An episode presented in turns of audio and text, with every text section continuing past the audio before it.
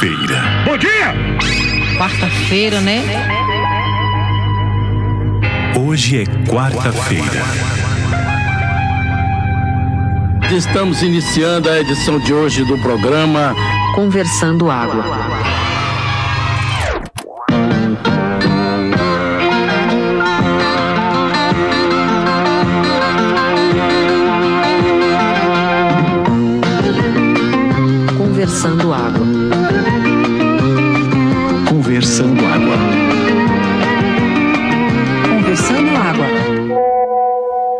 Quarta-feira, 27 de outubro de 2021, começando Conversando Água, número 36. O podcast está sempre atrasado uma semana, mas isso não é problema, atrasado mesmo esteve o Espírito Santo lá por Goiás, porque eu vou contar para vocês. Em 2008, o Espírito Santo apareceu para um pastor chamado Ruber Carlos Gonçalves, é, não, Ruber Carlos Rodrigues, eu acho, não sei, não importa. E disse para esse cara, esse pastor, ô amigo, veja só, você quando morrer, na eventual morte, você vai ressuscitar depois de três dias. Não enterra o cara, tá? E o cara registrou isso em Aconteceu que semana passada o cara morreu de verdade. E aí a esposa dele engoliu essa pala e manteve o cara três dias na funerária. O que aconteceu? O cara não ressuscitou, o corpo começou a feder e tiveram que enterrar o cara. O próprio dono da funerária também falou que acreditava que o cara ia ressuscitar, né? Disse que se Lázaro ressuscitou, se Jesus ressuscitou, por que, é que o pastor Huber não ia ressuscitar? Né? E aí a moral da história é que foi mais uma pegadinha do Espírito Santo. Não acreditem no Espírito Santo, que ele mente muito para as pessoas. Boa semana para todos e desculpa as porradas, mas eu tenho uma maquita para chamar de minha agora dentro da minha casa. Bora conversando água! Rapaz, essa história que o Will nos trouxe aí, né, com esse belíssimo som ao fundo, né, pra- praticamente uma bossa nova. É, só reflete aí a cegueira que acomete os cristãos aqui desse país varonil, né, que realmente ficam esperando aí por eventuais milagres prometidos por um Espírito Santo que sequer tem uma figura física. Quem foi o Espírito Santo que apareceu para esse rapaz? Foi uma pomba? Foi uma rolinha? Né? Foi simplesmente uma luz? Ninguém sabe.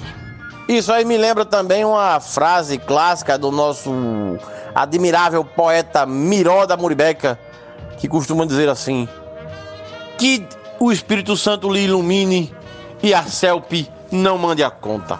Eu sei que é muito comum o Espírito Santo aparecer como rolinha dentro das igrejas. Não sei se foi o caso dele. Eu acho que não foi nem esse o caso, vice, porque o pastor já era adulto quando esse recado do Espírito Santo apareceu para ele. Então não acho que foi na forma de rolinha, não. A gente sabe que rolinha dentro da igreja só aparece para criança e adolescente, né?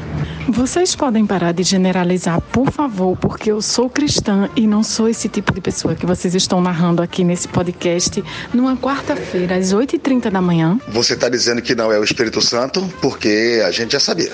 Mas, Moura, você não é cristã, cristã assim na acepção, né? Na acepção da palavra cristã. Porque cristão que é cristão, minha irmã, não tem a visão crítica que você tem. Entendeu? Então, por favor, vamos arrumar outro, outro termo aí para você. Quem sabe um neologismo aí qualquer. É, vamos, vamos trabalhar isso aí. Já pensou se o celular do Espírito Santo estava no silencioso e ele esqueceu do cara, pô. E aí, de repente, ele lembra do cara para ressuscitar e o cara já tá dentro do caixão. E aí ressuscita o cara lá dentro. E o cara vai ter alguns momentos aí de reflexão, de solidão, para pensar no que fazer até morrer de verdade dentro de um caixão embaixo da terra. Já pensou? Roteiro de Tarantino isso aí. Eu acho que teve isso em. Foi em Kill Bill, né? Que uma turma foi enterrada viva e aí ela acorda e sai dando porrada na tampa do caixão e cavando areia e consegue submergir da terra, do cemitério. Incrível isso. As imagens do enterro desse, desse pastor aí é uma coisa absurda, né? Você vê a- a- os fiéis gritando, abre, abre. Isso a caatinga velha de carniça já tava cobrindo tudo, os urubu arrudeando em cima. E os cristãos lá, os cristãos, os, os correligionários da igreja dele, abre, abre, abre, abre o caixão do caba, porra. Pelo amor de Deus, isso é uma loucura. Falando em, em- abrir caixão, vocês viram o caso do, do MC Pitbull, se eu não me engano o nome é esse. Assassinado aqui em, em, em Gaibu, esse final de semana. No outro dia, o, o- depois do enterro, os assassinos, ou a gangue que matou ele, não sabe quem foi, foram lá, abriram o túmulo do rapaz e tocaram fogo no corpo dele. Bicho, isso é uma cena digna da máfia italiana. Mário Puzo vendo isso aí ia fazer mais um, um poderoso chefão, porque isso aí, meu Deus do céu, que simbolismo, né? De tocar fogo no corpo, já no, no cadáver, já inerte do adversário lá. É uma coisa impressionante, realmente. Essa história de enterrar vivo é bem comum no interior, né? Inclusive tem muita gente que diz que, que quando abre o caixão para tirar os ossos, a pessoa tá virada de cabeça para baixo. É toda uma história de terror horrível. E Paulinho, eu acho que eu não conheço nenhum cristão porque a religião ela é bem intolerante em relação aos cultos e os ritos, né? Você não pode ficar dando é, perdido na religião e continuar ainda dentro da religião. Tem isso, né? Então, meus, eu não conheço ninguém que seja realmente é, um católico, porque as pessoas não praticam e não, né? O, o, dever da religião católica, então você automaticamente é excluído. As pessoas estão em denial, são católicos em, eh, não católicos em denial, são que são, acho que todos os meus amigos que se dizem católicos. Sim, sim, eu vi isso do enterro do cara, uma multidão ensandecida que acreditava que até o último segundo o cara poderia é, ressuscitar, é difícil essa palavra, hein? ressuscitar, né? E seguiu o cortejo pelas ruas gritando abre, abre mesmo, né? Enfim, mas o, o, o MC Pitbull também aí eu não sei o que é que ele fez, mas ele não só foi assassinado, como tacaram fogo no corpo depois. É, lá em Gaibu, né? Mas em Gaibu também, Gaibu é. Gaibu é um lugar muito louco. Não sei se vocês já frequentaram. Eu frequentei quando criança, adolescente. Gaibu e tem história realmente de gelar os ossos. Além da, da, da, temperatura da água da praia lá, que é muito fria, cara. Não me recordo de ter ido em Gaibu, não, mas pela rima, é melhor evitar. Rapaz, sempre que eu vejo uma coisa inusitada no sentido desse cara que foi queimado, né? Teve o corpo queimado no dia seguinte. Eu sempre imagino que é alguma coisa, algum enredo de algum filme que realmente aconteceu de verdade. E a gente não sabe porque a gente não acompanhou, entendeu? Mas no fundo, no fundo, esse cara era tipo um vampiro, tá ligado? E você tem que matar, mas você precisa queimar o corpo no dia seguinte para ele não ressuscitar e, dominar humanidade. Sabe como é o anticristo? E, e a gente não sabe, a gente sabe quando o filme que acaba vocês, porra, mas isso aí não é possível que ninguém não tenha virado notícia, essa coisa aí que aconteceu nesse filme. Então, acontece, mas as pessoas realmente procuram não dar importância. Então, acho que sempre que acontece algo, é nesse sentido aí. Paulinho, é o contrário. Eu sou cristã cristã. Os outros é que usam o nome de Deus em vão. Nem sei se eu posso dizer isso, sabe? Porque agora eu fiquei pensando, se não é pecado, eu já estou julgando os outros. Olha, fora isso, eu estou julgando os outros. Essa história de você se dizer cristão melhor do que os outros, isso é um pecado triste. É, não sei não o que é que eu diga, não. Mas o que eu quero dizer é que essas pessoas que cultuam o ódio dentro do seu coração, realmente elas não exercem, é, nem, nem tentam o exercício de tentar compreender e praticar a palavra de Cristo, tão bem distantes. Caralho, eu não tinha visto não esse negócio do MC de Gaibu. Que bizarrice da porra. Realmente Mário Puzo ia vir aqui, viu? Pra chamar o povo pro elenco. Agora, dando um cavalo de pau gostoso no assunto do podcast. Como sempre, o The Journal of Travel Medicine fez um estudo de 2008 para cá, incluindo esse período pós-pandêmico, onde as pessoas estão viajando muito, e disse que uma das maiores causas de morte de viajante e que está perto de superar as, o contágio por doenças vacináveis e os acidentes de, de, com transportes e também a violência urbana são as selfies. Quase 13 pessoas por semana estão morrendo tentando fazer selfies incríveis e inusitadas junto de animais selvagens dentro d'água, eh, mergulhando e sem ter o preparo necessário, é, na beira de penhasco, em cima de árvore, em cima de, de penhascos e também, eu falei penhasco já? Não sei. E também em linha de trem, no meio de rodovia e por aí vai, né? Uh, muita gente, mesmo 13 pessoas por semana, um negócio incrível todo mundo morrendo para ficar bonito no Instagram. É isso aí, minha gente. Não façam selfies, por favor. Selfie já é uma dica. Eu já, eu já acho que a pessoa que faz selfie e botar em rede social simplesmente para ganhar like tem algum tipo de problema mental. Na pessoa que, sei lá, faz cara é, sensual e fica se mostrando. Eu acho até pior do que as pessoas que, que, que mostram, sei lá, a atividade do dia a dia, sei lá, feito academia, malhação, essas coisas. Eu não entendo por que, as pessoas vão no espelho, tiram foto de si próprias e, e botam na internet. Mas tem gente que está viajando e fazendo selfies ousadas e morrendo. Fred Rick, eu sei que você tem raivinha da cristandade. E você está correto, tem que ter raiva mesmo. Eu sou cristão e tenho muita raiva da igreja católica, das igrejas evangélicas de maneira geral. Mas, apenas uma coisa para você não ficar espalhando desinformação por aí. de fato a Bíblia tem, principalmente no Velho Testamento, um conjunto muito específico de regrinhas que você tem que seguir para você ser cristão e tal. Mas na Bíblia também tem aquela notinha de rodapé que diz: são todos humanos, são todos pecadores, mesmo que você não siga isso, que você cometa erros, você ainda assim é humano, ainda assim é filho de Deus e não é menos cristão por causa disso. Então, tem basicamente um manual de como você deveria ser. É... Mas se você não for, tá tudo bem. Eles previram isso já. Então, fica aí essa pílula de informação para você não achar que seus amigos que são cristãos são falsos cristãos, porque talvez eles até sejam, mas aí cabe a eles decidir se eles são e não a você. Mas veja, a notinha, o fine print, ela quer dizer sobre a tentação, sobre a falha, sobre a imperfeição justamente do ser humano. Não sobre a manutenção do erro, não sobre a intenção do erro.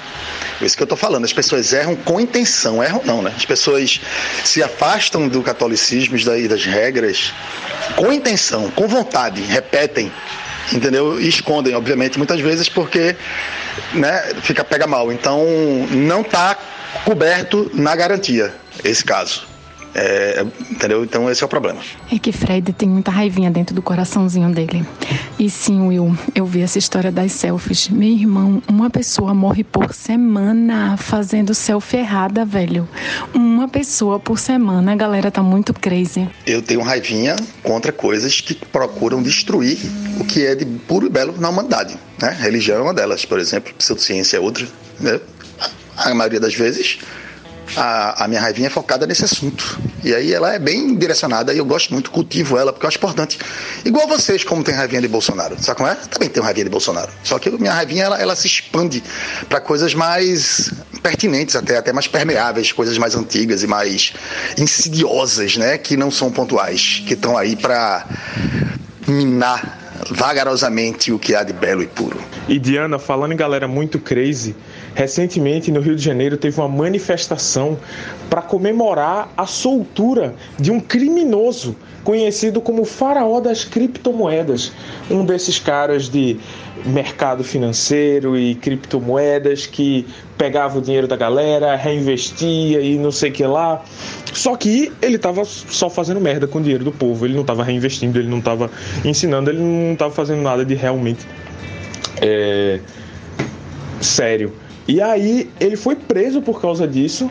As pessoas ficaram putas e saiu uma notícia de que ele foi solto e foram várias pessoas. No, no vídeo não dá para saber exatamente quantas são, porque o vídeo é muito pertinho, não dá para saber se são só muitas dezenas ou são centenas. Mas enfim, foi uma galera comemorar a soltura dele. E a soltura dele, na verdade, nunca aconteceu. Era uma fake news que jogou um monte de gente na rua para comemorar a soltura dele. E essa soltura não aconteceu. Então, não só estão comemorando a soltura de um arrombado criminoso que rouba o dinheiro do pessoal, que já seria suficientemente ruim, como eles estão comemorando a falsa soltura desse cara. Eu tenho uma lista aqui, é, até considerável, tá aqui salvo no, no meus documentos, na página de documentos pessoais, dizendo assim, coisas das quais eu não pretendo morrer. Eu vou incluir agora, batendo selfie. Tem várias aqui, pulando paraquedas, né, fazendo rapel, andando de bicicleta no Recife várias coisas que das quais eu não pretendo morrer e vou incluir a selfie. Ô Dante, mas a, o povo estava comemorando, não era porque o povo era devoto do cara, ou enfim, é porque o cara tinha a chave da, da carteira de criptomoeda onde estavam os investimentos das pessoas. Entendeu? Tipo, esse cara saindo era na cabeça da galera é, era, era mais fácil a galera reaver o dinheiro.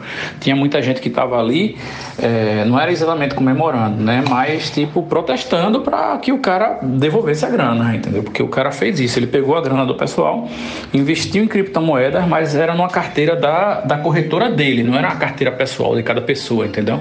E aí ele ficou com a grana. Caralho, eu não tinha visto essa história tão a fundo. E agora eu estou numa situação de porra, que pessoal burro tem mais é que se fuder mesmo.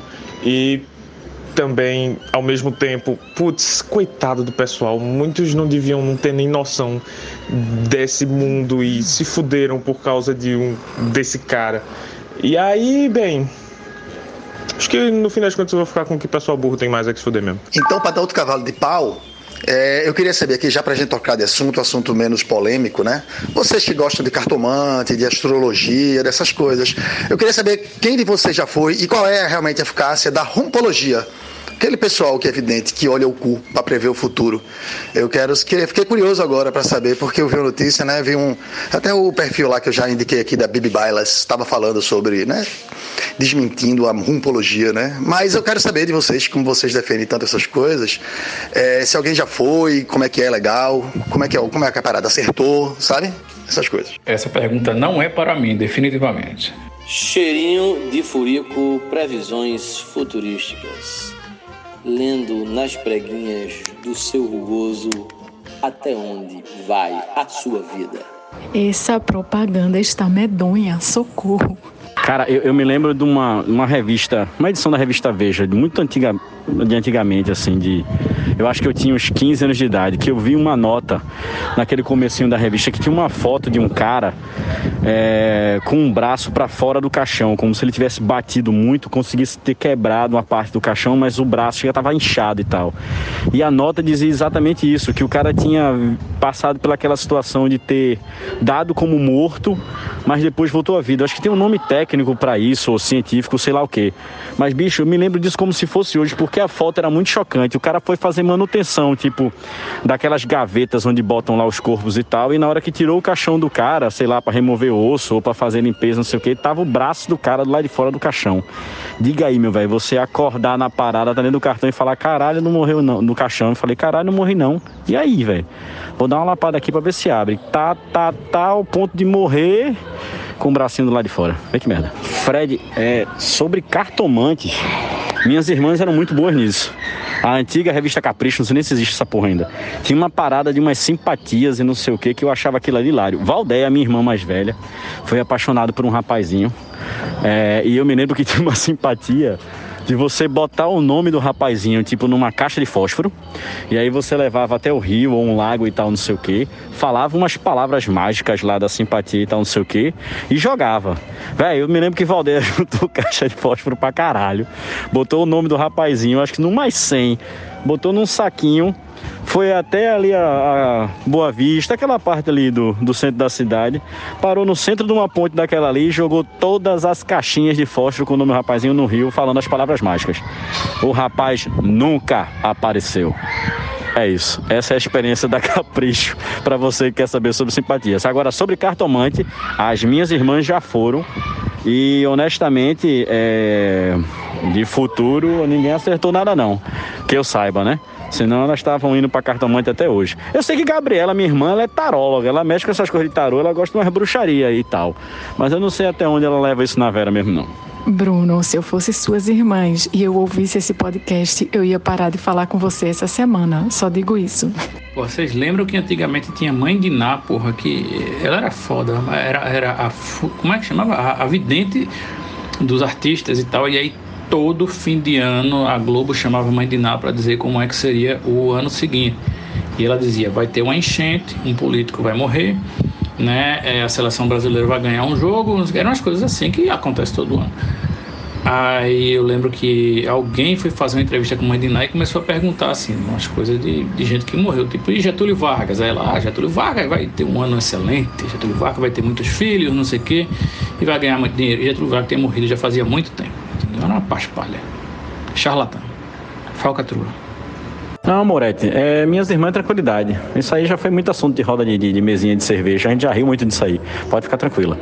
Pode ser que elas deixem de ouvir o podcast, mas deixar de falar comigo, acho que não fala, não. Tem um podcast que eu ouço que todo final de ano eles fazem uma análise, né? Um review, assim, das previsões dos videntes mais famosos do mundo, assim, tal, saca? E aí eles botam, assim, probabilidade de acerto, quem acertou ou não, por que acertou, como acertou e tal. E quando tu começa a analisar assim sistematicamente, é completamente ridículo, né?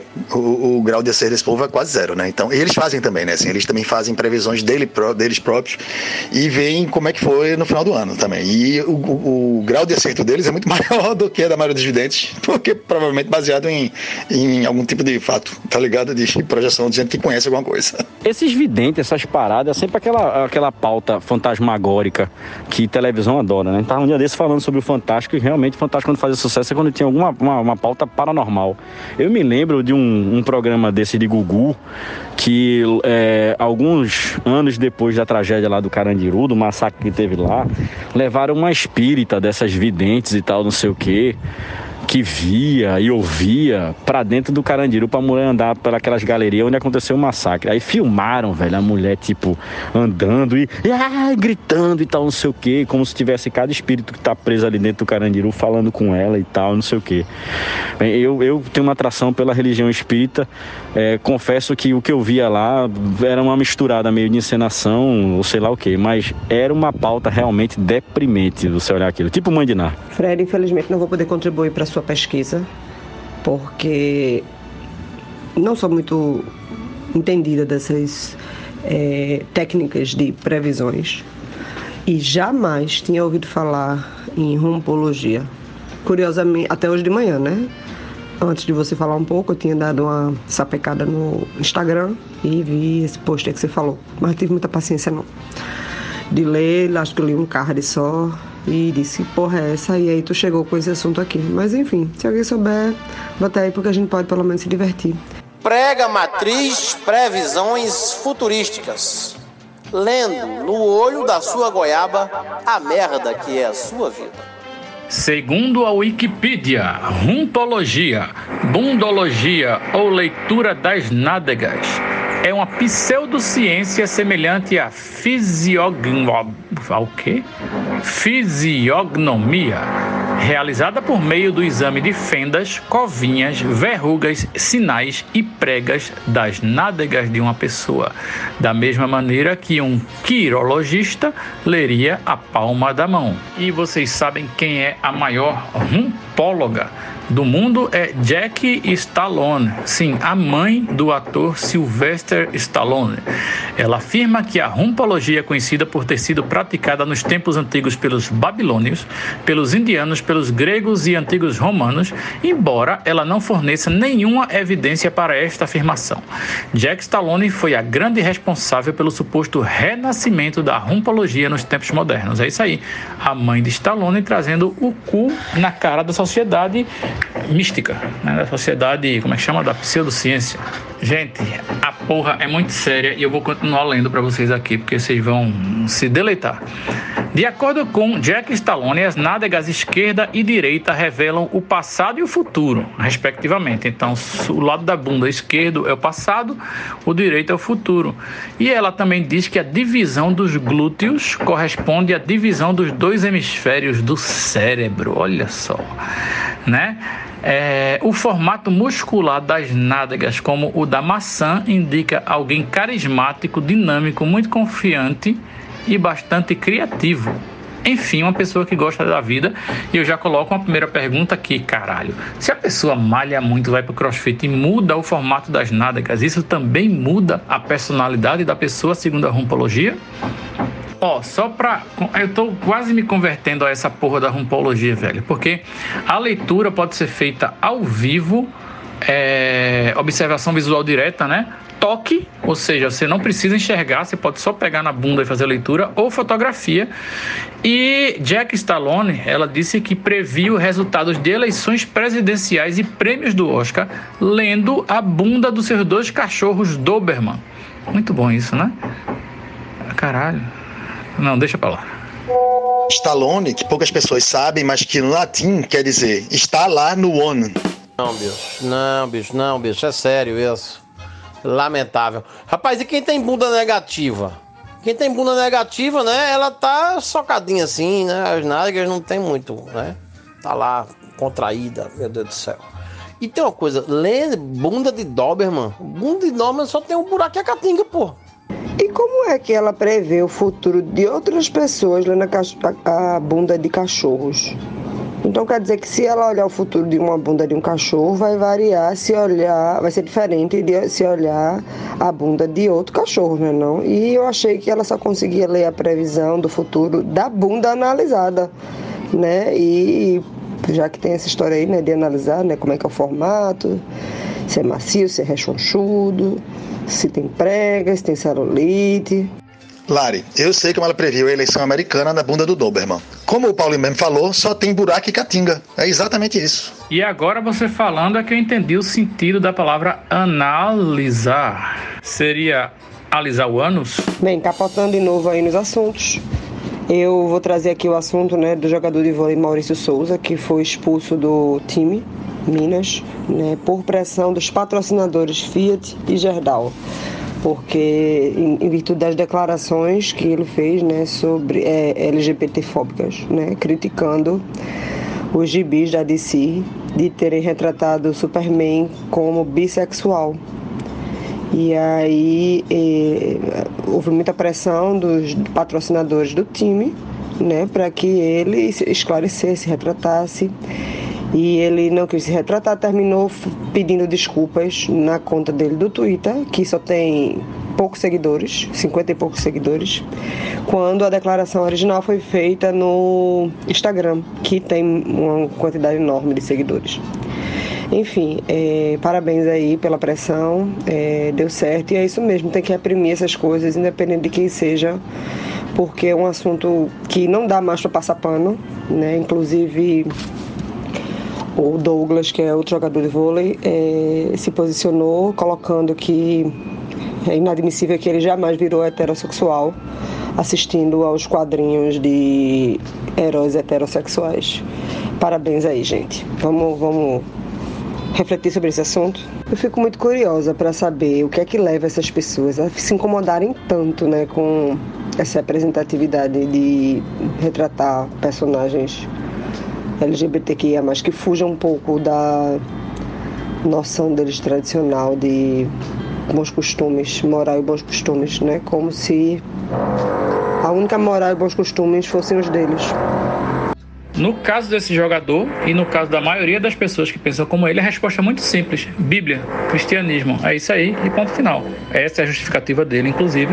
Não deu neste caso agora, mas já deu anteriormente em outras situações. Rapaz, eu achei ótima a suspensão aí desse, desse homofóbico aí miserável. É, esse cara já vem se posicionando aí, feito um otário faz muito tempo, né? Ele é bolsonarista declarado, ele mais um, dois ou três colegas de seleção de vôlei. E também achei ótima a resposta de Douglas. Botou pra fuder, ainda falou da heterosse heterossexualidade frágil desse tipo de gente, né? Porque isso aí só pode ser heterossexual frágil. Porque se apertar, peida na hora. Porque, pelo amor de Deus, se incomodar com a, com a sexualidade do, do, do quadrinho, bicho, ah, não tem mais o que fazer. Vai, vai joga vôlei, pô. Sobre essa previsão aí que é feita nas nádegas alheias, eu acho que é muito fácil uma pessoa olhar para qualquer brasileiro hoje e dizer: minha filha, você vai tomar no cu, né? Porque é o que está acontecendo hoje no Brasil.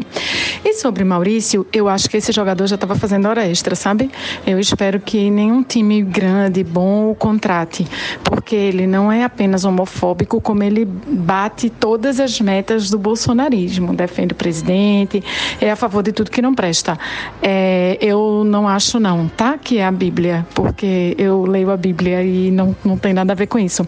Eu acho que essas pessoas são pessoas é, recalcadas, são pessoas que têm sim uma sexualidade frágil, são pessoas que acham que se acham no direito de dizer o que é certo e o que é errado para toda a humanidade e eles podem utilizar qualquer argumento religioso, argumento moral, argumento sei lá o que, para justificar as suas escolhas, mas isso não tem nada a ver não com a prática religiosa. Enfim, é a discutir.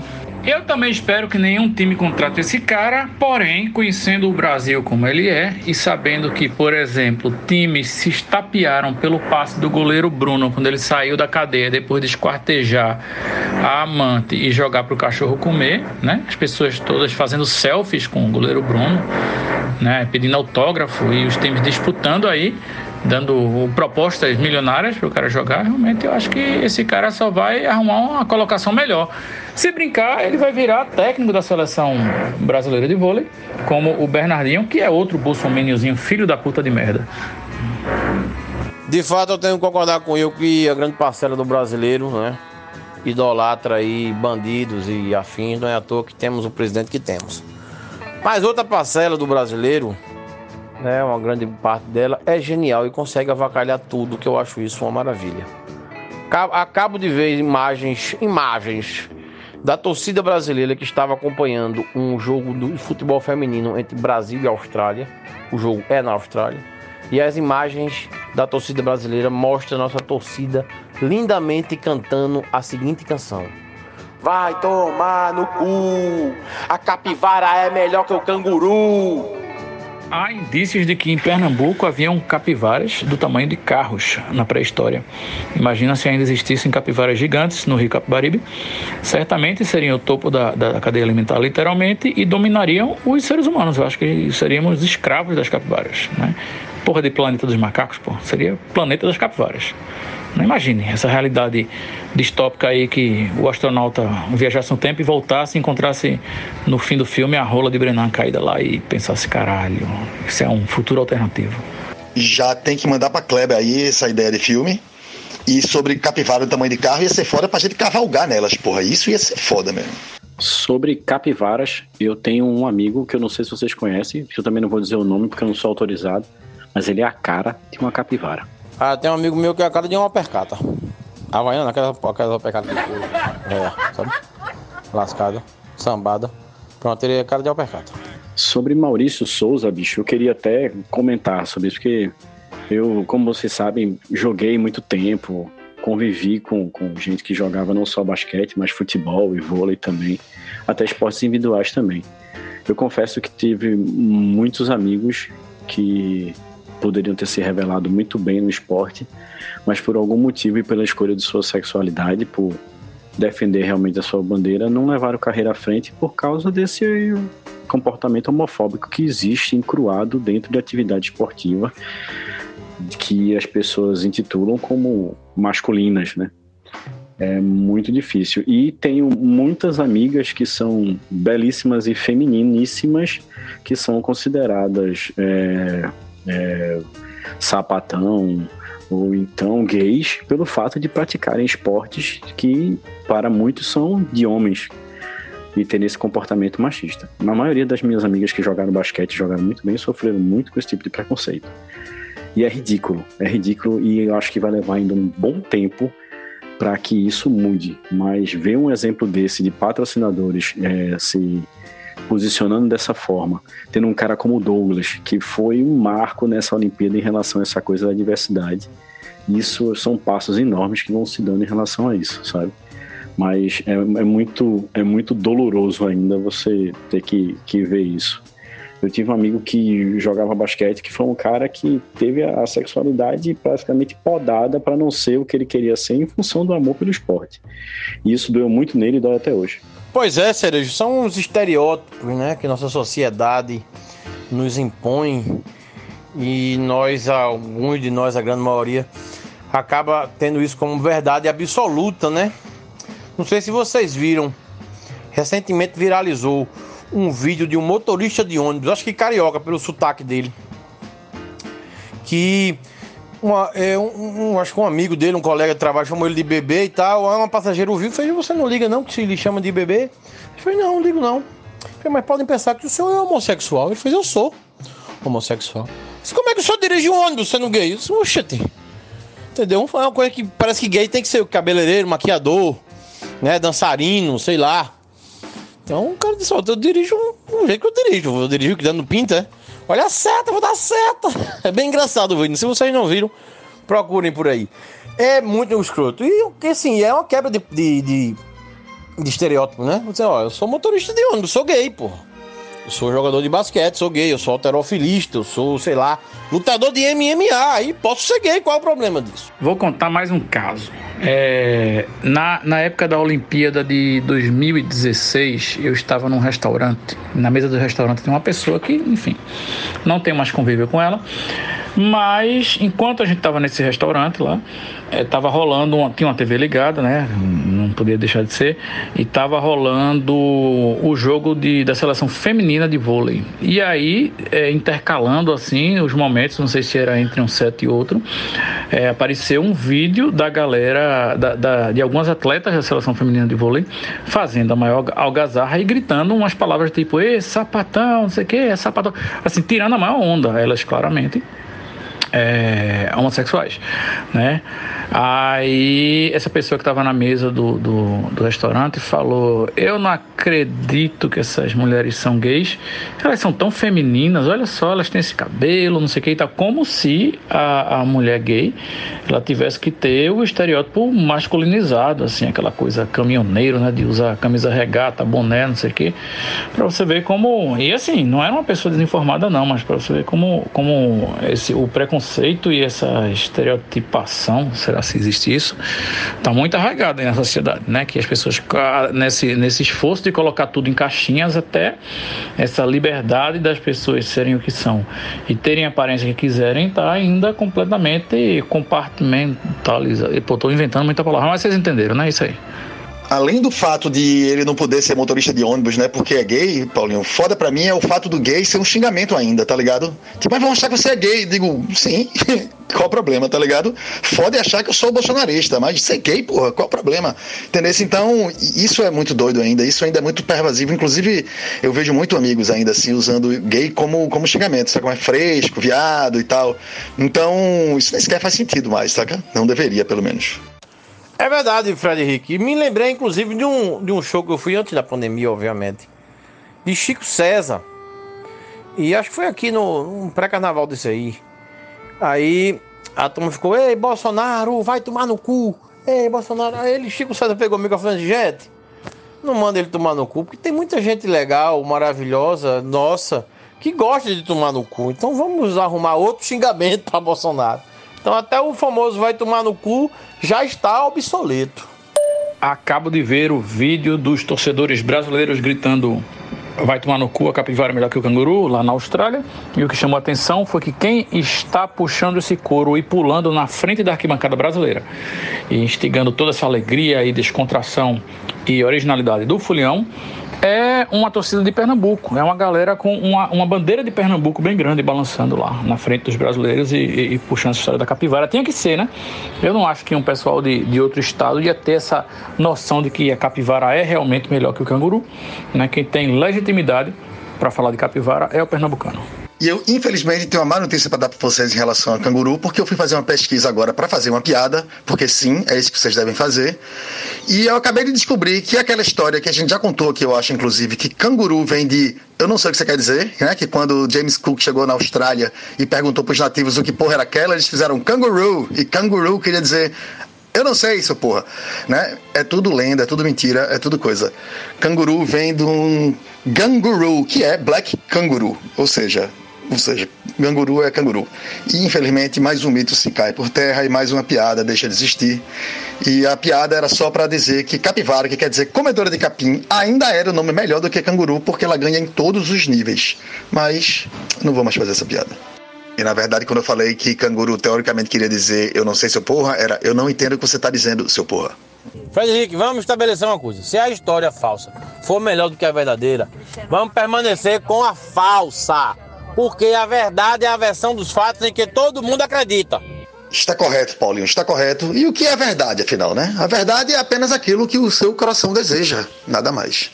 Eu estava lendo uma nota aqui falando sobre um cachorro. Eu acho que ele é inglês ou é americano, não sei. Eu só sei que ele tem o nome de Ralph, é em homenagem ao Detona Ralph. O cachorro é muito bom em destruir coisas, principalmente que o carteiro entrega. Essa semana, é, o dono dele chegou em casa e encontrou com ele é, exatamente com parte do livro na boca que o dono tinha comprado. E o livro era exatamente como adestrar o seu cachorro. Se quando o dono chegou, ele estava só com a capa na boca. Diga aí. Grande Ralph, gostei bastante de Ralph. Ralph foi lá e soberanamente triturou o livro, como se dissesse: adestra-te a tu mesmo, ó humano inútil.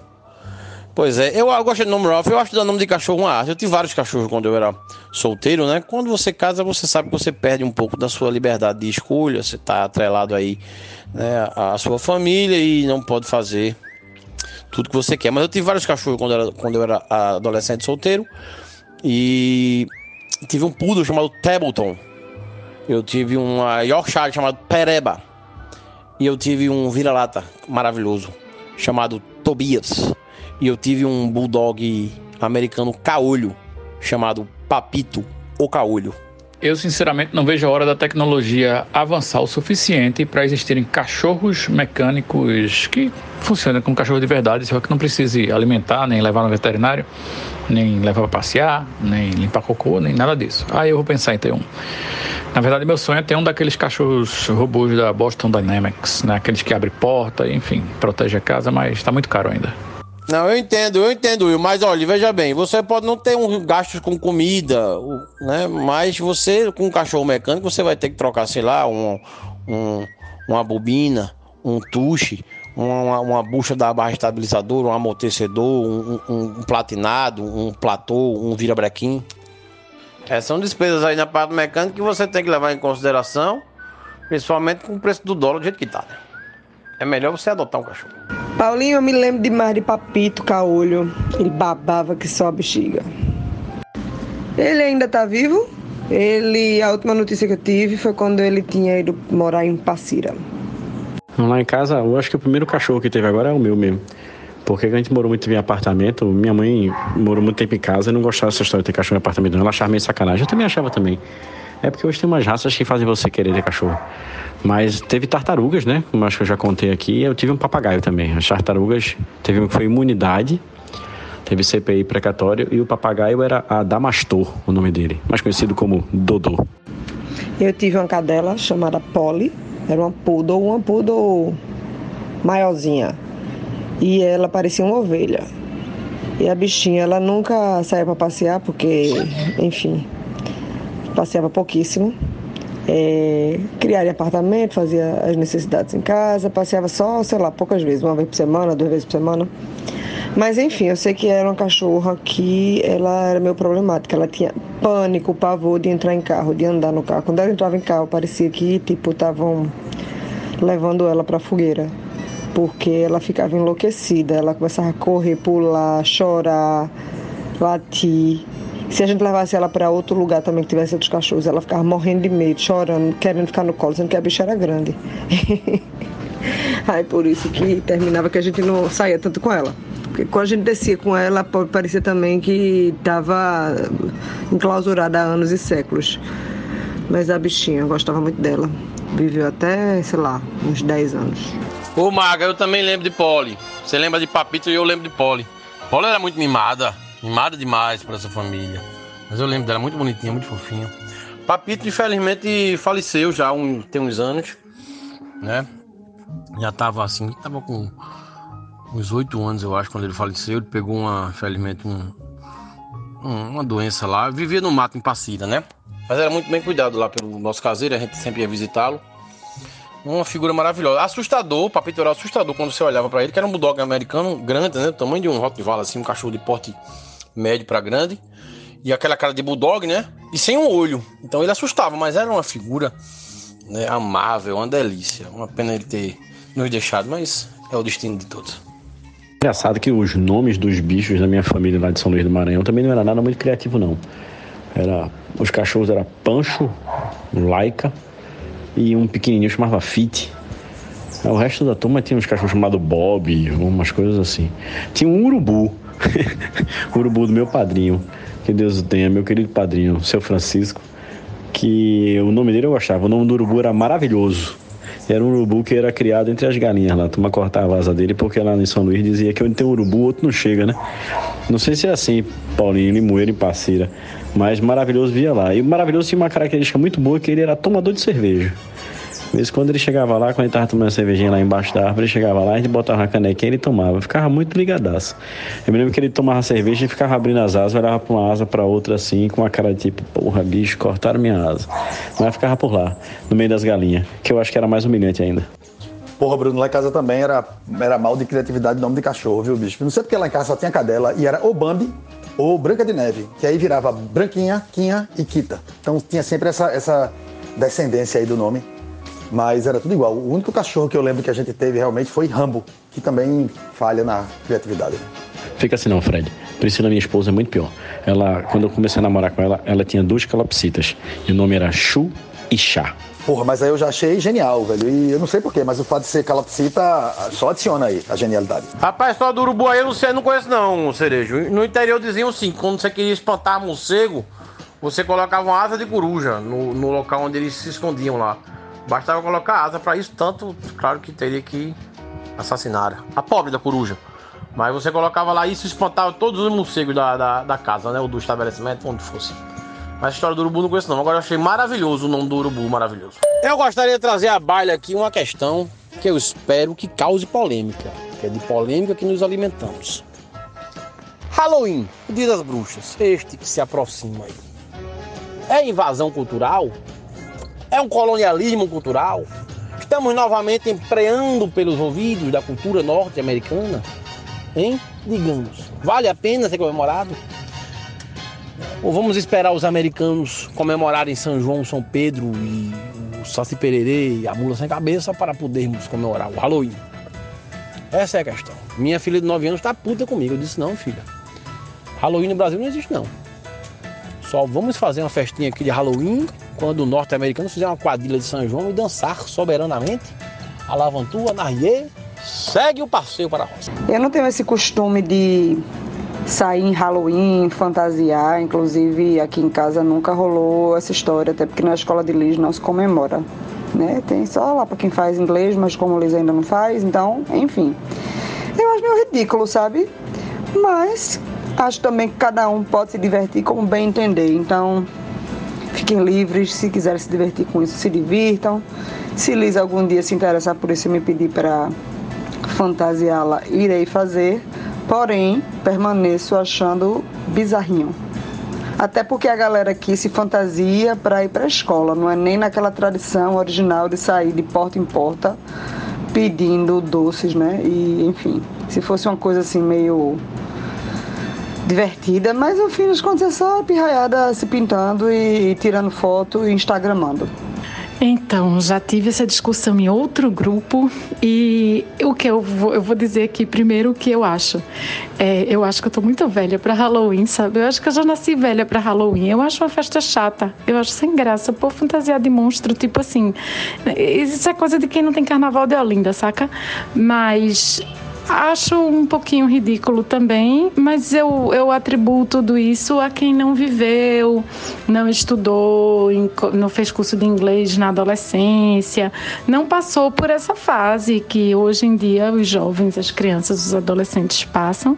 E para assimilar uma cultura é mais legal você, uma língua estrangeira, é mais legal você entrar em contato com a cultura. Eu só acho chato, assim, eu acho bem besta. A gente tem que considerar muitas variáveis aí, né? Primeiramente, Halloween é dia das bruxas, eu não sei se tem bruxa no Brasil, acho que nunca teve. É, acho que tem muita gente também que acha ridículo porque é uma data comemorativa de outro país, mas esse argumento realmente cai por terra quando a gente pensa também que o Natal é uma festa importada. Na verdade, tudo quanto é festa que a gente tem praticamente, eu acho que tirando o carnaval, são festas importadas de outro lugar. Paulinho citou aí a quadrilha como sendo a tradição junina, mas a quadrilha é francesa, né? Era uma dança de salão da aristocracia francesa e o tanto que os termos é, Anavantu, Anarrier, essas coisas todas são francês, são palavras francesas, né? Obviamente que o túnel e cuidado com a cobra e lá vem a chuva choveu é invenção daqui, eu acho, não sei. É, mas é isso. Eu acho que cada um faz o que quer. Eu acho Halloween uma merda, exceto alguns filmes que tenham Halloween no título, que aí eu considero como obras-primas da humanidade. Pois é, eu acho besta ou se fantasiar por se fantasiar né? Se ainda tivesse uma festa, se ainda tivesse a gincana lá de fazer a, a história de, de, pegar os doces, se fosse uma coisa de todo mundo sair junto, fantasiado, como acontece, né? Lá nos Estados Unidos, que lá nos Estados Unidos a galera leva a sério mesmo, vai Deus e o mundo. Mesmo que a pessoa não queira participar, termina botando alguma coisa, porque, enfim, é uma, uma tradição mesmo, assim, enraizada em todas as idades e em todos os lugares. Mas é isso, aqui termina virando só fotinho para Instagram. Não podemos esquecer que temos sim uma tradição de botar roupa de bicho e sair de porta em porta pedindo dinheiro e pedindo doces ou o que seja, que é a laursa. Não sei se no resto do Brasil aí o, o povo está ciente do que é isso, mas aqui no Nordeste tem.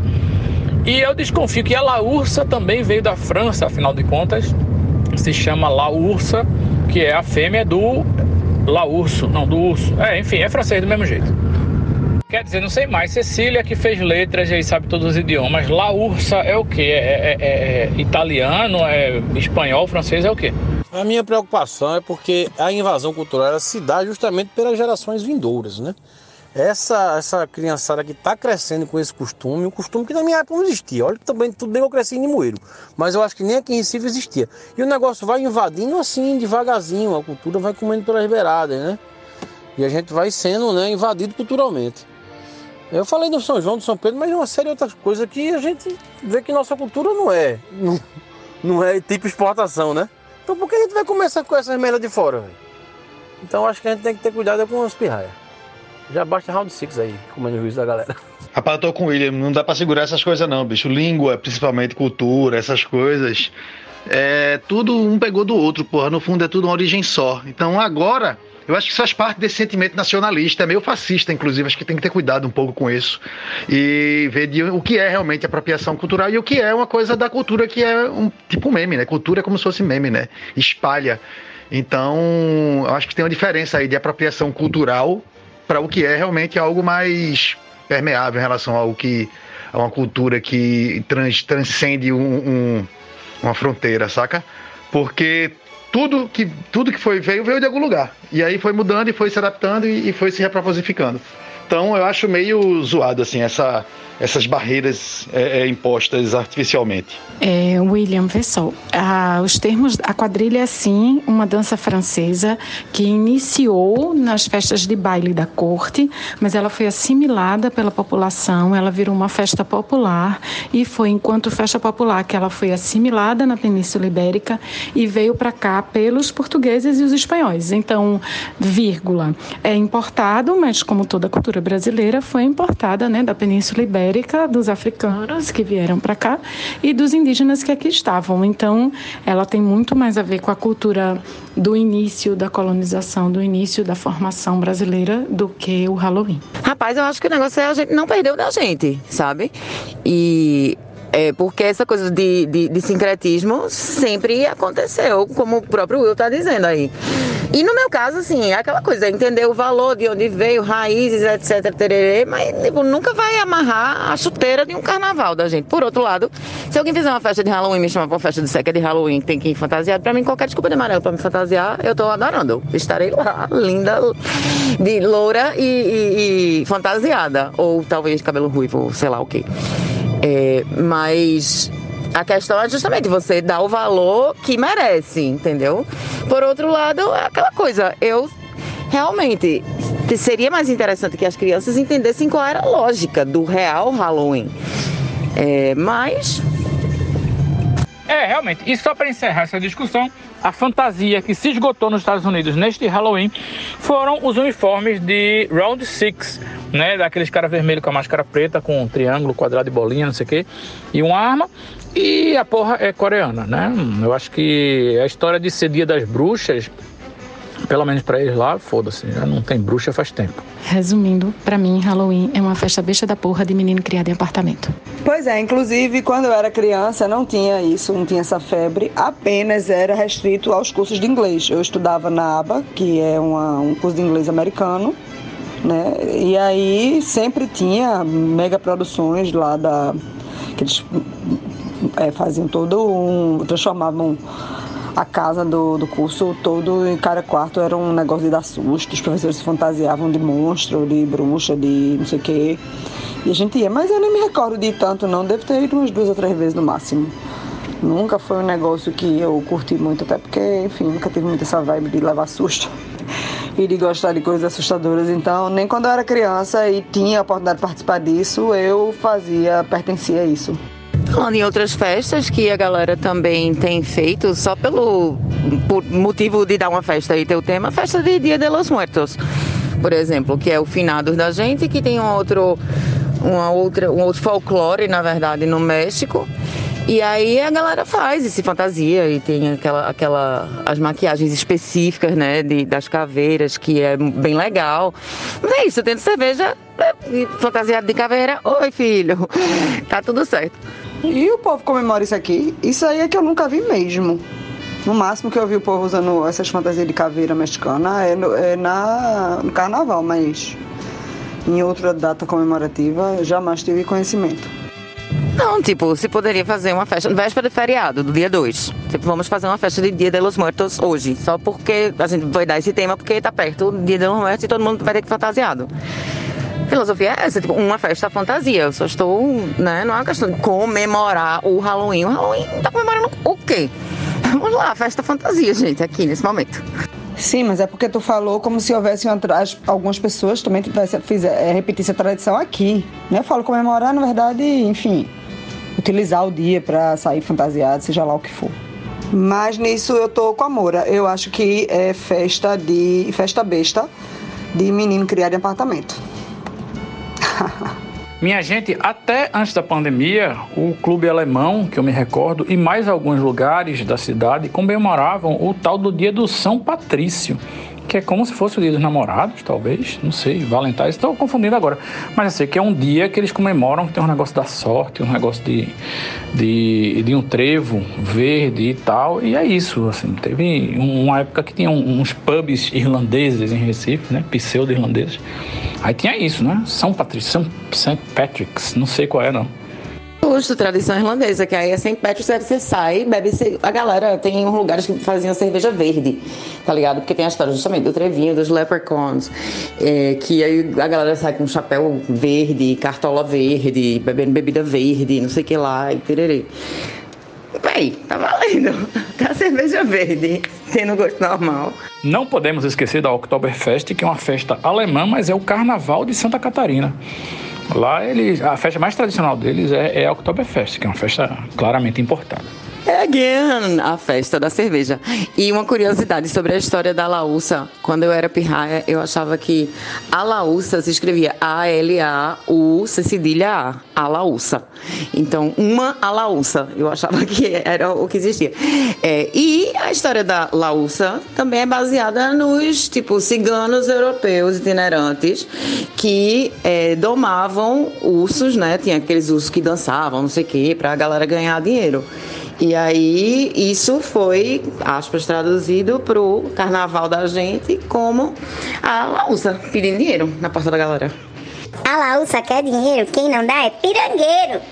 Ah, mas eu acho que a Oktoberfest tem tudo a ver com a cultura de Santa Catarina, porque a galera lá teve realmente uma migração alemã forte e ele e faz parte da cultura deles. E também acho bacana que o povo, se o clube alemão foi fundado por alemães que moravam em Pernambuco e eles querem comemorar a Oktoberfest, eu acho bacana. Aliás, eu estava em Munique numa Oktoberfest e é um carnaval de Olinda muito piorado assim, porque a galera só faz beber três enlouquecidamente como se não houvesse amanhã. É engraçado. Lara, eu fui pra esse, esses, esses Halloween aí do ABA também, quando era na casinha ali na Rua do Futuro. Acho que foi os únicos que eu fui também. Também nunca entendi muito essa parada de Halloween, não. Fui pra esse, e olha que eu já fui do Pick and Blue Freedom e do Fisk também. Agora, eu me lembro desse daí do, do, do ABA.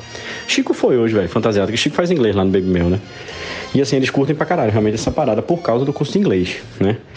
É, a história muito envolve o curso de inglês, por eles serem alunos de inglês, como era na época da gente também, né? Eu tô entendendo isso. Agora, eu, eu acho que todas essas aí que a gente tá falando eh, envolve mesmo é consumismo, na verdade. Para mim é tudo jogada de marketing. Porque eu tive que ir no shopping, na Le Biscuit, comprar uma foice, uma asa de morcego, algumas coisas do tipo. Então, para mim vira tudo uma necessidade de consumo. Para mim, qualquer coisa que se importe de fora para cá é simplesmente só para consumir. E sobre o Oktoberfest, eu sou sócio do alemão e eu vou agora sábado pro Oktoberfest, vou botar a boca debaixo na torneira daquela de chopp e só vou sair de lá quando o botijão estiver vazio.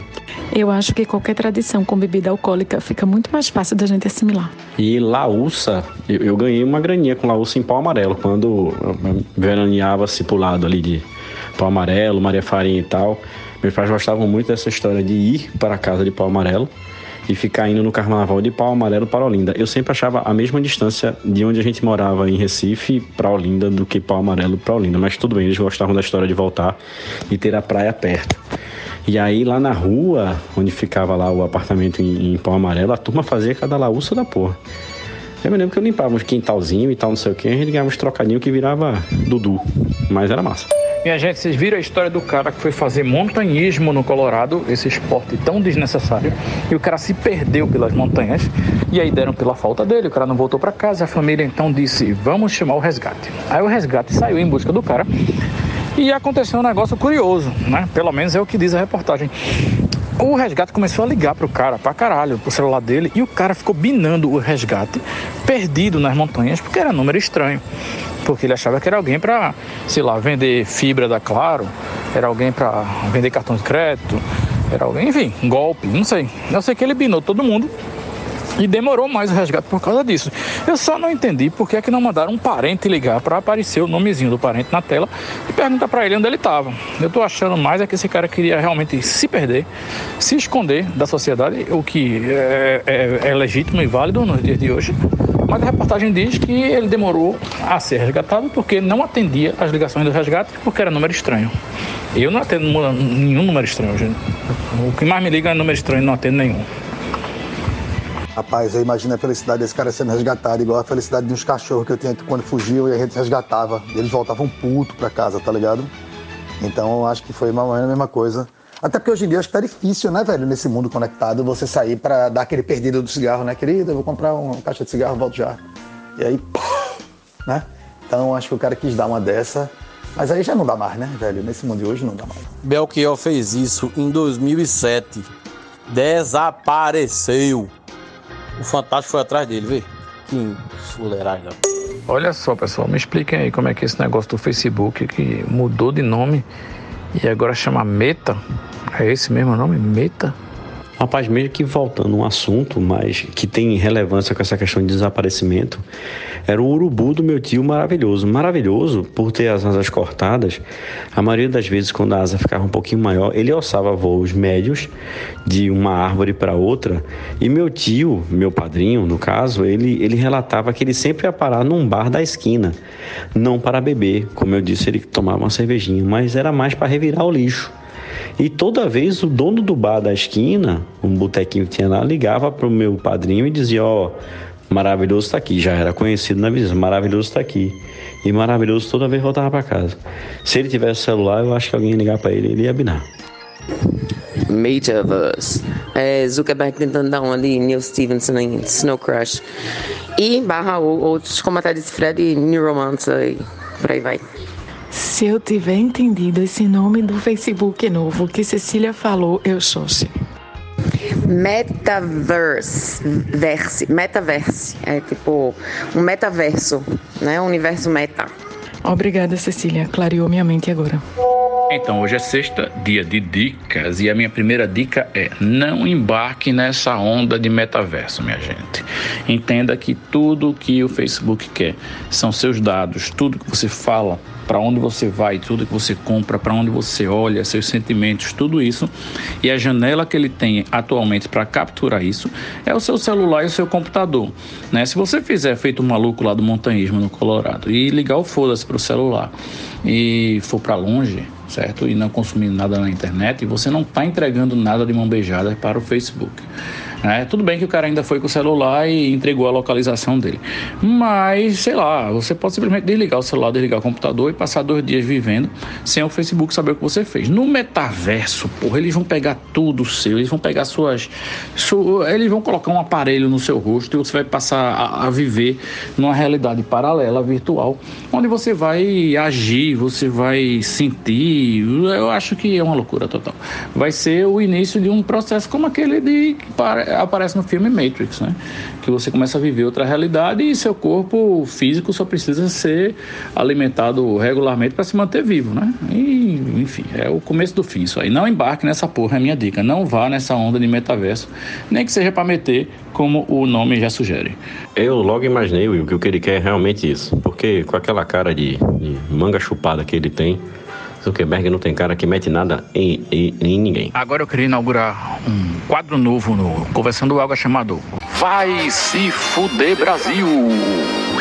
Brasil! E o personagem do quadro de hoje é Maurício Souza, que a gente já sabe que é homofóbico do caralho, sofreu retaliações, porém ganhou 500 mil seguidores com suas declarações e a maneira furada com que pediu desculpas. Né? Tá aí, 500 mil seguidores, meio milhão de pessoas agora seguem esse bolsominion homofóbico filho da puta. Então eu digo novamente para você, vai se fuder Brasil. Esse daí vai acabar na Câmara ou no Senado, viu? Podem esperar. Vai se fuder, Brasil. Fiscal de cu de desenho. Antes de dar a minha dica do dia, eu preciso fazer um breve introito. Dia desses eu tive um sonho que me deixou um tanto quanto pensativo, digamos assim. No sonho eu me encontrava, eu me via. Me via passando e fazia aquilo sou eu. Mas eu tô aqui, como é que eu estou ali também? Aí eu ia lá abordava esse outro eu. Né? E abordava ele de uma forma meio ríspida, como se tivesse sobressaltado, com raiva dele. E ele me olhava e fazia: Se você não está gostando do que está vendo, a culpa não é minha. E eu acordei sobressaltado, né? Acordei meio pensativo, claro, com esse sonho carregado de simbolismo. Aí me ocorreu, me lembrei. José Saramago tem um livro sobre esse tema, O Homem Duplicado. Eu nunca tinha lido esse livro. Aí fui atrás, comprei um exemplarzinho usado, do jeito que eu gosto, e comecei a ler o livro. O livro é bem interessante, mas a dica não é nem o livro. A dica é José Saramago, o segundo melhor escritor de língua portuguesa, só perdendo, na minha modesta opinião, para o bruxo do Cosme Velho, nosso idolatrado Machado de Assis. Então é isso, é a literatura me, me socorrendo. A literatura ou me mata ou me dá o que eu peço dela. E dessa vez ela me deu esse livro aí por causa de um sonho. Então leiam, busquem aí. Saramago tem o clássico né, dele, Ensaio sobre a Cegueira, que é o mais conhecido. Tem um livro que eu adoro, que é As Pequenas Memórias, sobre a infância dele em Portugal, lindo livro. É, As Intermitências da Morte também é muito bom. E A Viagem do Elefante, são os que me ocorrem agora, mas tem vários aí. Procurem, leiam José Saramago. Muito bom, Paulinho. Queria complementar sua dica para as pessoas que estão ouvindo o podcast de que leiam o livro Ensaio sobre a Cegueira e evitem o filme Ensaio sobre a Cegueira. O filme é muito ruim, cara. O filme é puta que pariu. É um dos piores filmes que eu já vi. Mas reconheço que o livro é fantástico. Então lá, depois dessa dica poética de Paulinho, eu vou dar uma dica poética de culinária, que é a minha tapioca com ovo, que é a coisa mais consistente que eu faço na minha vida. Há cinco anos que eu só como isso no café da manhã. Então é uma coisa maravilhosa, todo mundo ama. Eu tenho que fazer essa merda toda vez, então eu vou dizer aqui para quem quiser fazer, que é o seguinte: você vai pegar a tapioca, tirar, né? Pega uma colher, colher de sopa e você bota quatro colheres de sopa na frigideira. Né? Você não peneira a porra da tapioca. Se for peneirar a tapioca, você já pode pular o áudio, porque essa dica não é para você. Você bota na frigideira sem peneirar. Bota lá o sal, né? Quantidade que você quer, geralmente duas pitadinhas de sal assim generosas é o suficiente. Uma também, às vezes. Aí você vai com o dedinho ali, já mexe o sal e já quebra os torrões maiores da tapioca se ela for daquela mais engrunhada. Se não, você também já só dá aquela mexida geral, pá, bota na assadeira, no fogo e deixa a bichinha ficar lá até começar a sair aquela fumacinha. Quando você vê que ela tá na consistência de virar, eu tô aqui a fazer tapioca porque sei lá, né? Mas vamos lá. Quando ela começar a, a, a sair a fumacinha, que ela começar a ficar rígida, você já pega ela e gira, né? Vira ela pro outro lado, bota o lado de cima para baixo. E aí nessa parte que está quentinha embaixo, você vai pegar e botar uma quantidade de manteiga, mas uma quantidade ridícula. Uma quantidade daquela que você pensou assim, porra, exagerei. Quando chegar nesse ponto que você, puta, exagerei, é aí que você para. Aí você pode parar. Então deixa essa manteiga ali, deixa o lado de baixo, né, que era o de cima, mas que agora é de baixo, mas que vai ser o de cima, é, esquentando um pouquinho ali na assadeira. Quando você achar que tá bom também, já vira, deixa a manteiga de novo agora na, na parte de baixo, fritar para criar aquelas coisas que fazem mal mesmo, mas não são gostosas, né? Aqueles químicos lá da manteiga assada. Então aí o ponto você que sabe, né? Cada um vai saber se o ponto você gosta mais torrada, mais cruzinha, mais dura, mais mole, você que sabe o ponto. Procure deixar ela fininha, a tapioca, porque o ovo vai deixar ela úmida quando você colocar o ovo em cima. Então quanto mais grossa tiver, ela, ela acaba ficando meio, meio borrachenta, assim, se você deixar ela muito grossa. Então procura deixar ela mais fininha possível, faz uma assadeira maior. E aí é isso. Tira a. Quando você chegar no ponto quer, tira a tapioca, bota uma colher de sopa de ovo na, na frigideira de novo, né? Para preparar para o nosso querido ovo. Pega o ovo, bota o ovo na. Quebra o ovo na assadeira. Cuidado para não quebrar a bola, porque também se for para mexer a porra do ovo, já pode largar o áudio, porque essa receita não é para você. Então bota lá o ovo, bota lá seu sal, espera o ovo ficar pronto no seu ponto. Não que não seja muito assado, pelo amor de Deus, Jesus Cristo, muito frito. Então aí você, quando você achar que o ovo tá legal, é, você bota ele em cima da tapioca que está no prato. Então vai ficar aqueles círculos concêntricos, né? Tapioca, clara, gema e ovo. Tem uma dica para o ovo que é o seguinte: para ele ficar bem assadinho sem cozinhar a gema que é você deixar a manteiga assando na frigideira até ela ficar marrom e sair aquela fumacinha, sabe como é? Quando a manteiga ficar marrom, você sacode o ovo em cima e sai de perto, porque vai ser espirrar para todo lado.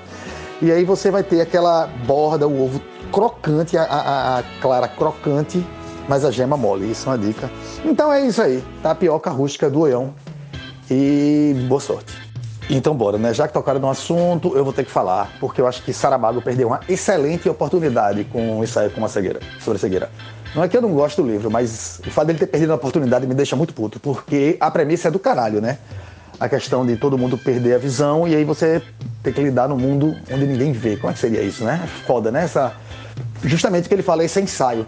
Só que ele, ele joga tudo isso pela janela na hora que ele confina todo mundo naquele ambiente fechado lá, insalubre e, e fudeu, cada um por si. Ou seja, se ele, o livro acontecesse, e o livro acontece quase todo dentro daquela porra daquele manicômio lá, então se aquilo ali tudo acontecesse com as pessoas vendo, é, ia dar no mesmo. A história ia ser exatamente a mesma. Ou seja, não é um, sobre, um ensaio sobre a cegueira o livro. O livro é um ensaio sobre a natureza humana. Como a gente vê, sei lá, tipo The Walking Dead. Walking Dead não é um, um filme, uma série sobre zumbis. É uma, uma, série sobre a natureza humana. O problema não são os zumbis, o problema são os outros, como diria Clemine Sartre. Então, eu acho o livro fraquíssimo nesse sentido, porque não é um ensaio sobre a cegueira. Na hora que ele confina todo mundo e ele tira a, a, humanidade, né, a bem dizer, do, do papel, tirar a humanidade do jogo, do tabuleiro e bota ali a galera. E a gente sabe o que acontece quando você confina pessoas num ambiente duro e, difícil, e é, vai acontecer aquilo mesmo, ou seja, fraquíssimo, perdeu uma oportunidade e é isso aí. Desculpa, Saramago, mas melhor sorte na próxima vez. Rapaz, Fred Henrique, eu acho fraquíssimo um termo muito forte nesse caso, mas é só minha opinião, né? Mas olha, eu acho que o, o, o cerne do, do, do, do Ensaio sobre a Cegueira, que eu acho um livro foda. É um livro que eu, eu me lembro que eu, eu li, eu na, na época de lê-lo, e eu tinha dormido de luz acesa. Pra ter ideia, tava com medo, fiquei com medo do, do, de ficar cego. Rapaz, aí eu acho que o cerne do, do livro é a, aquela personagem que permanece enxergando, né? E às vezes ninguém sabe que ela está enxergando, e quando descobrem que ela está enxergando, ela fica meio refém né, da, daquela turba de cegos enfurecidos. Eu acho que esse é o ponto principal, que ela consegue ver a degradação do ser humano né, quando colocado naquela situação. Eu acho que o ponto principal do livro seria esse, na minha opinião. Cara. Fred Henrique, você é um comedinha, comedinha, entendeu? Agora eu vou me embora que eu tô trabalhando, tô muito ocupada. A pessoa querer polemizar com o ensaio sobre a cegueira, sobre o nada, né? Porque você fez um ensaio sobre o nada agora, Fred. Mas enfim, um beijo bem grande no seu coração. Hoje é sexta-feira, vão beber cerveja, eu tenho que voltar para o trabalho. Acho que nessa conversa sobre cegueira valia Diana Meira entrar aqui de novo e contar a história da amiga dela foi cagar e ficou cega. Certeza absoluta que essa história já rolou aqui nesse podcast. Sim, ninguém mais do que eu sabe que já rolou essa, essa história no podcast, mas agora temos con, é, como é? Conceito? Não, porra. Contexto. Eu tô foda, tô trocando as palavras todas. Tá bom, Paulo, tá bom. Fraquíssimo, é realmente um tema muito forte. E o livro é bom, porra, não é ruim não. Foi como eu disse, assim, é só meio frustrante, porque a sensação que eu tive enquanto eu lia era que eu esperando aquele povo sair dali e aí a história realmente ia se desdobrar, se abrir e se expandir, tá ligado? E nunca acontecia. Então eu fiquei extremamente frustrado com aquele microambiente ali, onde nada tinha muito sentido. E é, é, aquela menina que vê, né, a mulher que vê, ela é a narradora confiável, que é um clichê, né, é um mecanismo comum de, da, da, da literatura, né, de contar a história. Ela tinha que estar tá lá para que ela fosse nossos olhos na apresentação daquilo. Quer dizer, ele podia contar a história sem ela, mas ela vendo, você tem um, um, um a visão de alguém lá dentro, você tem uma ligação emocional com aquilo. Então ela é um clichê, na verdade, e ela tem algumas coisas que ela faz, mas assim, não muda muito, não tem nenhuma grande crítica, sei lá, não, eu, não, eu não vejo ela como nada muito importante, não, apesar de ela ter essa diferença. Entendeu? Então, esse é o problema. Não, eu, eu continuo sem ver é, é um grande ensaio sobre a cegueira, entendeu? Eu continuo achando uma oportunidade desperdiçada, na verdade. Eu me lembro, inclusive, que tinha um projeto de uma galera daqui para fazer uma versão do filme chamado Ensaio sobre a Gagueira. Assim, que todo mundo ficava gago daquele de e só uma pessoa conseguia falar direito no mundo inteiro, entendeu? Já pensou? Eu acho que tinha muito mais possibilidade para ser explorado que com cegueira. Moretti, eu vim aqui, foi complicado, não foi explicar não. Inclusive, parece que estão pagando para estar tá aqui toda semana. E nem vem com essa de, de argumento vazio, não, de, porque tá cheio de argumento no argumento. Pode voltar lá. Eu tive um exemplo de uma crise de, de gagueira, de um gago, na verdade, ontem. É, na, tá tendo uma obra lá na casa do meu sogro, a construção de um elevador que vai levar uma plataforma, primeiro e segundo andar. Acho que eu já comentei isso aqui. Ontem estava o processo de instalação dos vidros, né? Que vai ter uma espécie de uns vidros para proteger a estrutura dele. É tipo um, uma plataforma panorâmica mesmo, né? E aí, velho, ontem quando o cara tava fazendo a instalação do segundo vidro, que era até o. não era nem o maior, mas era um considerável vidro, teve um toquezinho ontem em algum ponto da estrutura lá de, da chapa que o vidro deu uma vibrada, meu velho, e quebrou. Aí foi aquele pedaço de vidro temperado grosso espalhado por toda a varanda que tem na frente da casa, assim. Foi vidro pra caralho. Onde é que entra o detalhe do gago? O instalador, o faz tudo, que faz até elevador lá da, da casa do meu sogro, foi tentar explicar o que aconteceu no meio da gagueira. Meu amigo. eu vi, ontem eu vi o Gago em desespero, porque para ele conseguir explicar o que que que que que que, que tinha do, do, do que que bateu, meu irmão, foi uma novela. Ô, Cerejo, pede aí pro Gago mandar um recado no WhatsApp pra gente, porra, por favor. Outra coisa, tá rolando aí uma, uma febre aí de, de o povo fazendo coisa com esses vidros aí, vista panorâmica e tal. Eu tô muito curioso. O que, qual é a vista que tem na casa do teu sogro aí? Ele vai observar o que através desse vidro maravilhoso que infelizmente quebrou? Foi o que eu comentei isso ontem também, viu? Assim, sem querer menosprezar o cordeiro, claro. Que a vista é voltada pra frente do cordeiro, que são outras casas e tal. Né? Não, tem, não tem vista panorâmica. Mas a ideia dos vidros, na verdade, é para proteger a estrutura. Que foi onde entrou também a minha crítica em relação a isso. Porque poderia ter sido acrílicos, né? Desses mais grossos, já que não vai se olhar para porra nenhuma, em vez de gastar quase 3 mil reais em vidro. Mas eu espero que tenha um bom motivo para isso. Sei lá, estético, não sei. Mas uma merda. Sobre ele mandar a mensagem aqui, velho, ele é daquele gago que ele não, não trava assim na, na gagueira e fica aqui, aqui, aqui, aqui, tá, tá, tá, tá, tá, não, sabe? Ele é daquele gago que segura e meio que soluça com a palavra dentro dele, sabe? Aí é, é, chega a ser engraçado, mas chega a ser desesperador também. Falando em engraçado e desesperador, eu lembrei de um artigo que eu estava lendo ontem, né, que fala justamente isso, que como está sendo é, é engraçado e desesperador a volta dos solteiros e dos recém-separados ao convívio físico, né, a, paquera, né, as pessoas que estão de volta à pista, de volta na prateleira, enfim, chame como quiser. E aí na gringa já existe, o, o pessoal na gringa também inventa nomezinho para tudo. Na gringa já existe o, o nome desse medo, dessa, dessa ansiedade da galera que vai voltar para paquera e para o contato físico, que chama Fear of Dating Again, que é medo de, de sair, medo de, de encontros de novo, né? Fear of Dating Again, que a sigla é FODA, F-O-D-A. Então ficava lendo o, o, texto lá e o povo, em vez de falar Fear of Again, que é muito grande, ficava, não, porque é foda aí, porque o pessoal tá tudo aí, é foda, tá causando ansiedade, é foda isso, é foda aquilo. Mas é uma, uma sigla bem apropriada, né? FODA, F-O-D-A, Fear of Dating Again. É, não tem nenhum solteiro aqui que eu saiba, não ah, tem, tem solteiro. Tem algum solteiro aí que tá na pista e conta pra gente como é que é conviver com essa foda aí. Rapaz, eu vou usar o mesmo exemplo que foi dado pra história do, do Halloween, das crianças de Halloween, de apartamento. Pra mim isso é solteiro de apartamento, que tá clausuradinho e só sabe resolver a vida dele se for por um aplicativo, tá entendendo? Aí fica nesse kikiki, nesse mimimi aí. Porque não tem nada de foda o cara dar uma saidinha, ver gente, dar uma circulada. Esse negócio de é coisa de, de, solteiro criado em apartamento. É a solteirice Nutella, não é isso, Cerejo? É, é, o medo da rejeição, rapaz. Isso é, isso é tão demasiado humano. É, vai ver, é isso, né? É um medo de se relacionar.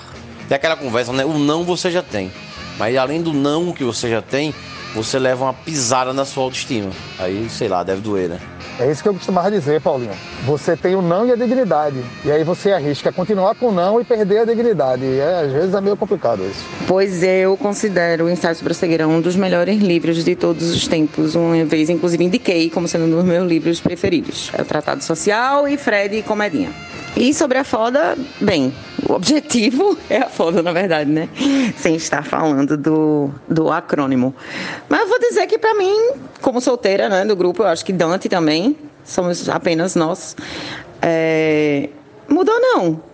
Fez diferença não, questão de pandemia ou não pandemia. Até mesmo porque, pessoalmente, eu sou uma pessoa que não sabe paquerar muito bem, não.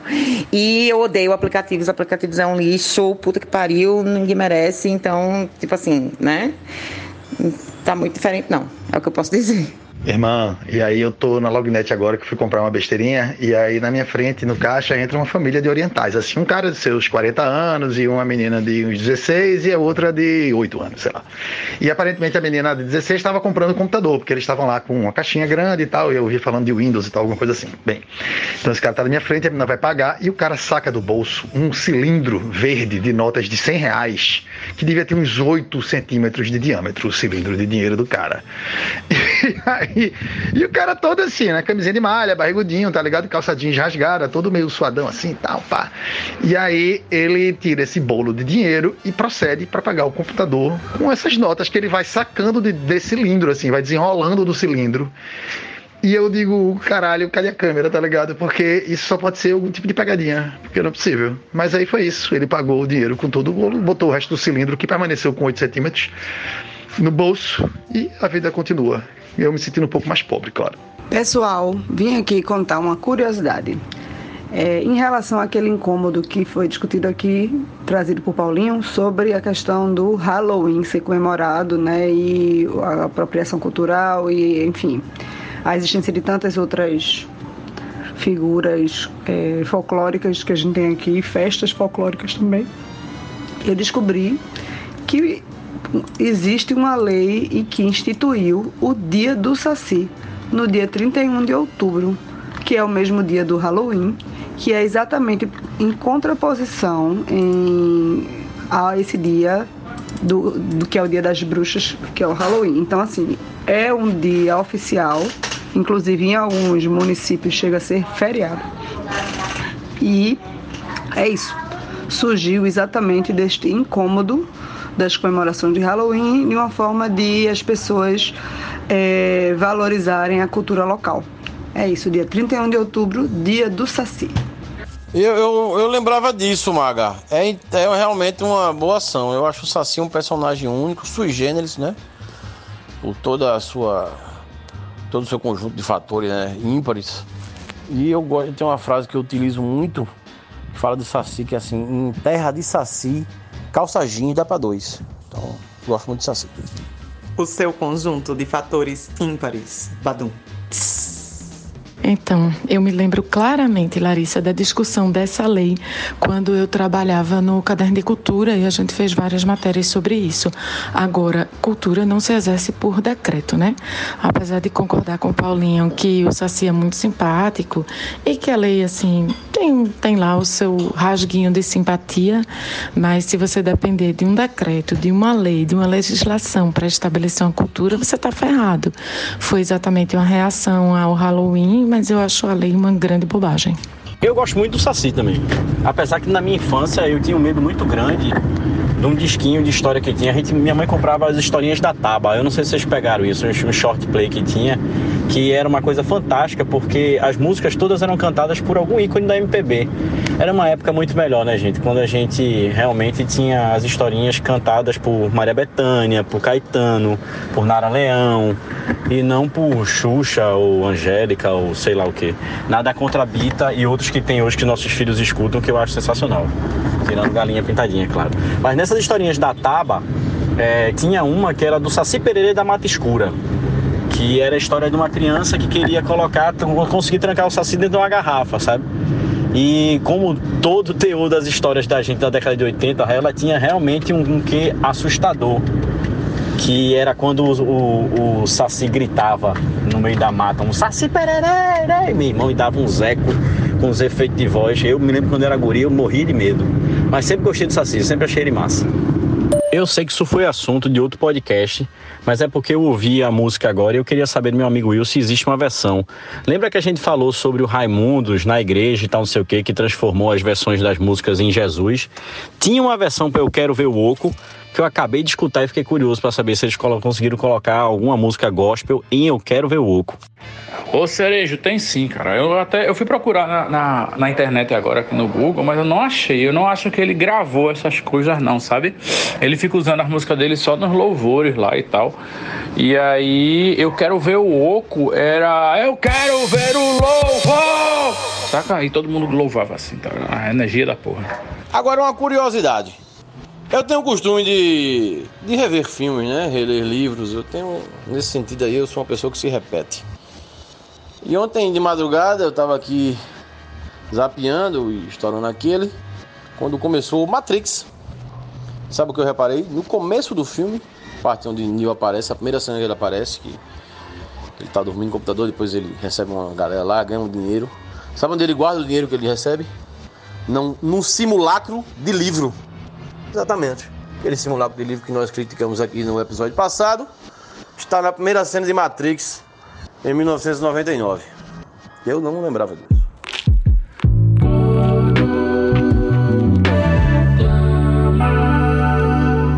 O sinal verde acendeu sem fim. Bruscamente os carros arrancaram, mas logo se notou que não tinham arrancado todos por igual. O primeiro da fila do meio está parado. Deve haver ali algum problema mecânico. O acelerador solto, a alavanca da caixa de velocidades que se encravou, ou uma avaria no sistema hidráulico. Blocagem dos travões, falha do circuito elétrico, se é que não se lhe acabou simplesmente a gasolina. Não seria a primeira vez que se dava o caso. O novo ajuntamento de peões que está a formar-se nos passeios vê o condutor do automóvel imobilizado, a esbracejar por trás do para-brisas, enquanto os carros atrás dele buzinam frenéticos. Alguns condutores já saltaram para a rua, dispostos a empurrar o automóvel empanado para onde não fique a estorvar o trânsito. Batem furiosamente nos vidros fechados. O homem que está lá dentro vira a cabeça para eles, a um lado, a outro. Vê-se que grita qualquer coisa. Pelos movimentos da boca, percebe-se que repete uma palavra. Uma não, duas. Assim é realmente. Consoante se vai ficar sabendo, quando alguém, enfim, conseguir abrir a porta. Estou cego. Trecho de Ensaio sobre a Cegueira. José Saramago. Paulinho, eu não sei se é o contexto, se é a vida, se é o momento ou se foi a discussão que teve, mas bicho, sua narrativa nesse Gordo Declama, trazendo esse trecho do ensaio sobre a cegueira, é fenomenal. Queria lhe mandar um cheiro, porque é fenomenal. Viu? Um cheiro. Uepa! Um cheiro onde, meu filho? Tem que dizer onde é o cheiro, porra. Não pode só mandar cheiro assim, não. Tem que dizer onde vai ser. É um cheiro no coração e no coração de todos vocês. O Cerejão tá emotivo. E o texto de Paulinho foi muito gostoso. Um cheiro. Um cheiro, Paulinho, no coração. Coisa linda, minha gente, coisa linda. O podcast não fechou ainda, hein? Quem quiser mandar áudio, aproveita aí os últimos minutos. Mandem áudio aí pro podcast, que essa edição tá meio fraca. Por favor, vamos salvar o episódio aí. Rapaz, eu queria aproveitar os 49 do segundo tempo para dar uma dica que. De uma coisa que eu gostei, que foi o Cidade Invisível. A gente falou muito de Saci. E eu me lembro de ter assistido essa série, ela ficou muito dúbia na, na questão de gostei e não gostei para mim. Mas eu achei ela muito bonita no contexto de texto, de, de, de direção de fotografia e tal. Aí eu acho que vale a pena indicar. Quem não viu, veja, Cidade Invisível é um roteiro muito dentro do que você vive, só que trazendo cucas, é, sacis e, e outras situações que fazem parte da cultura do invisível ou do literário. Eu gosto, eu acho que vale. Fica a dica do cerejo, Cidade Invisível. Um cheiro. Só para complementar, tá no Netflix. Eu só sei no Netflix, tá? Eu acho que vale a pena. É bem bonita. Cidade Invisível, de novo. No Netflix. E aí, seus mendigos de confeito do Halloween? Bora terminar esse podcast. Porra. Roubaram minha vaga.